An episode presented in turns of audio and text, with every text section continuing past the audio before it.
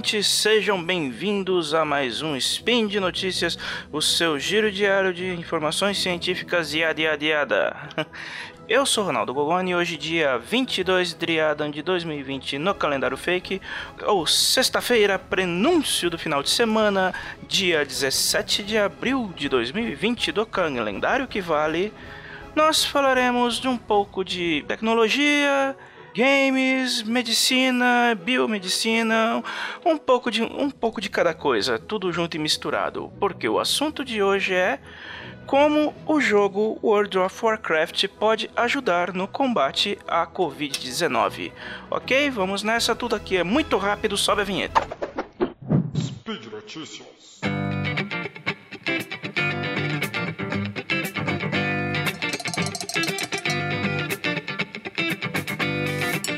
Princípio, World of Warcraft e coronavírus não parecem ter nada um com o outro, mas quem joga o MMORPG da Blizzard desde os primórdios deve se lembrar do incidente do sangue corrompido, um bug que, sob todos os aspectos, foi o primeiro patógeno disseminado em um meio digital.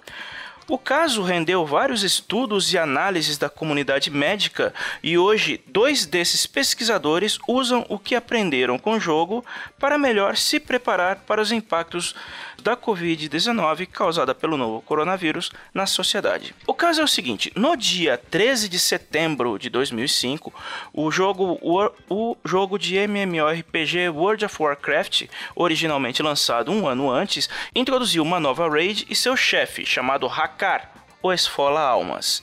Entre suas habilidades havia uma magia de debuff chamada Sangue Corrompido, que causava uma grande quantidade de dano e, preste atenção nessa parte, era transmissível entre os participantes da raid, podendo infectar jogadores, as montarias e os seus mascotes. Originalmente, o debuff causado pelo sangue corrompido foi planejado para circular somente dentro da região de Zul'Gurub, que era a região onde ficava o, o, o templo do Hakar, onde você enfrentava a raid ou que tivesse um alcance limitado, já que possuía um limite de tempo para sumir, além do que podia ser curada por curandeiros e sumia se o jogador morresse e revivesse. A intenção original da Blizzard era que a magia fosse um limitador para jogadores de níveis baixos, enquanto não passasse de um incômodo para os veteranos, que resistiriam ao debuff durante a batalha. No entanto, entrou o comportamento humano na equação. As montarias e os mascotes de bruxos e caçadores agiam como vetores da doença, já que por causa de uma programação feita nas coxas por parte da Blizzard, se acidental ou intencional, nós nunca vamos saber.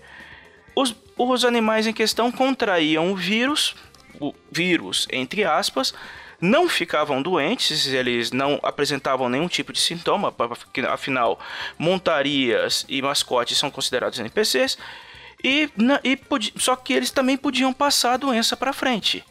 Jogadores também podiam sair de Zogurub ainda infectados, sem, ter, sem se curar da, do sangue corrompido.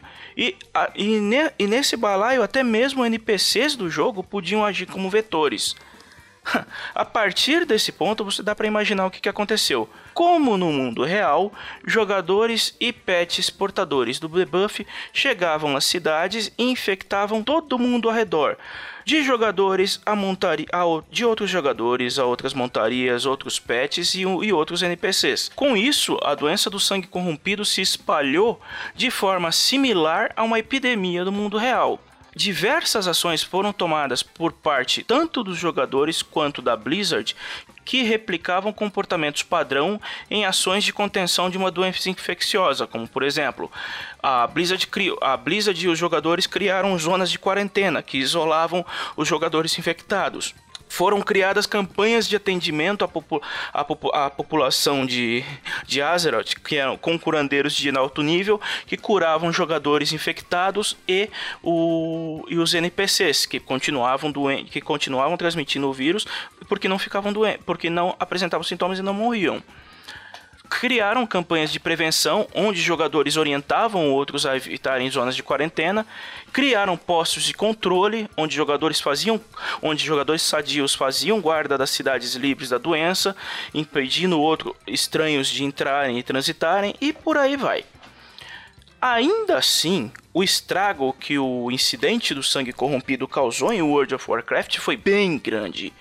Ainda que o jogo tivesse na versão Vanilla, quer dizer que era a versão original sem nenhuma expansão, já que a The Burning Crusade só chegaria em janeiro de 2007, o, o World of Warcraft na época já contava com mais de 2 milhões de jogadores ou seja, 2, 2 milhões de assinantes, jogadores pagos, na época em que a praga do, que a praga do sangue corrompido estourou.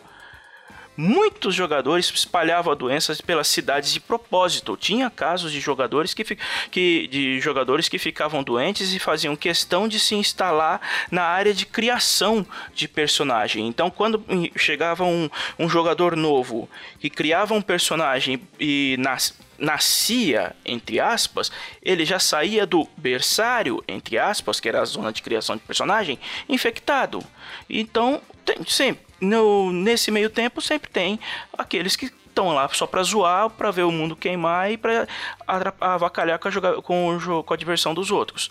Enquanto, mas por outro lado, uma boa parcela dos jogadores jogaram direito como, e tentaram orientar outros, como eu já disse, e uma outra parte abandonou o jogo até que, uma, até que a Blizzard implementasse uma correção no, no, no bug.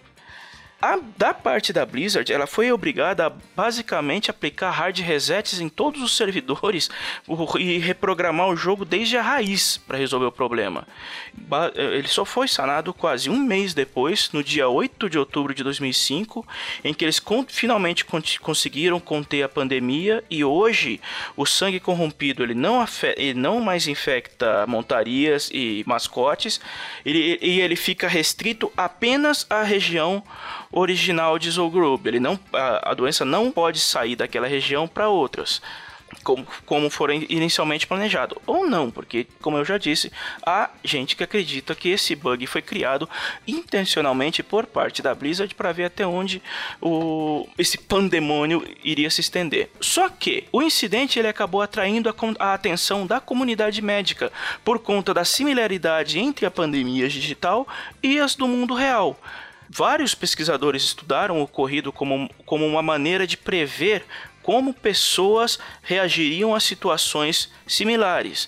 Um desses artigos, ou um dos mais conhecidos, que foi é, circulou em notícias de sites de jogos é, por um bom tempo, foi publicado em 2007 pela, pela Tufts University, que era da autoria dos, dos, dos pesquisadores Eric, Eric Lofgren e Nina Pfefferman que são dois epidemiologistas.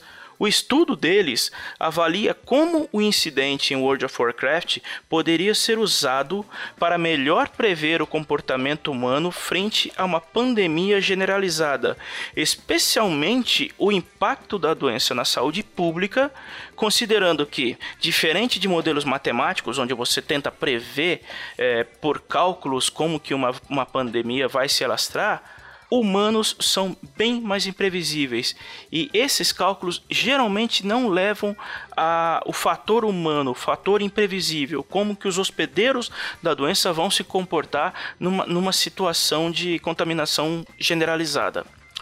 Hoje, o Dr. Lofgren ele trabalha na Universidade do Estado de Washington, que foi que é que a princípio foi um dos, dos estados dos Estados Unidos mais afetados na, nos primeiros momentos quando a, quando a, quando a Covid-19 se elas chegou e começou a se alastrar no país. E a pesquisa dele é focada exatamente no impacto que epidemias podem causar no sistema público de saúde de um país.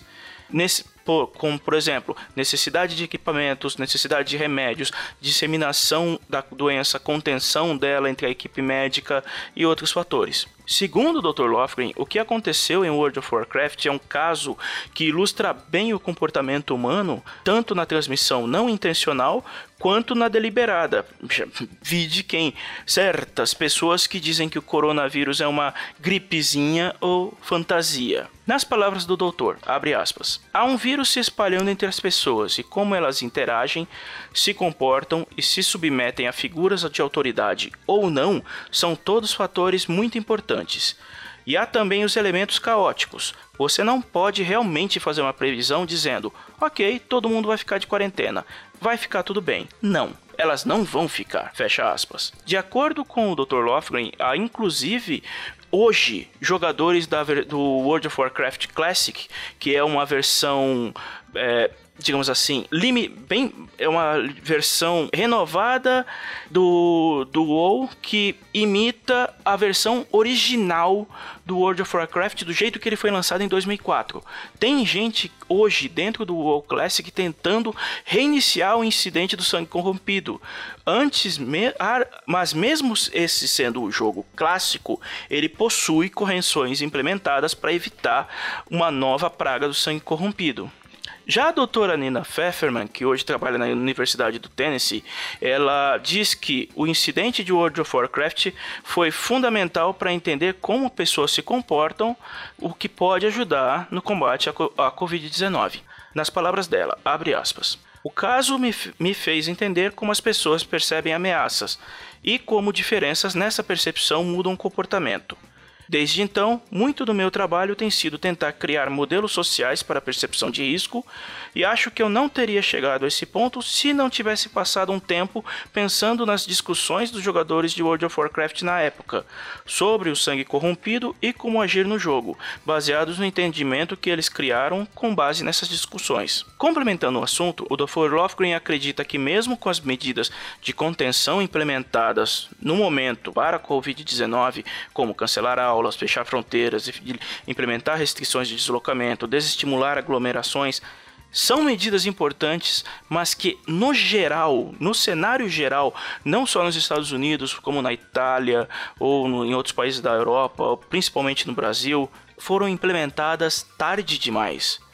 No, no, ponto de vista do Dr. Lofgren, os Estados Unidos e, consequentemente, outros países deveriam estar melhor preparados para incidentes do tipo e serem proativos ao invés de reativos.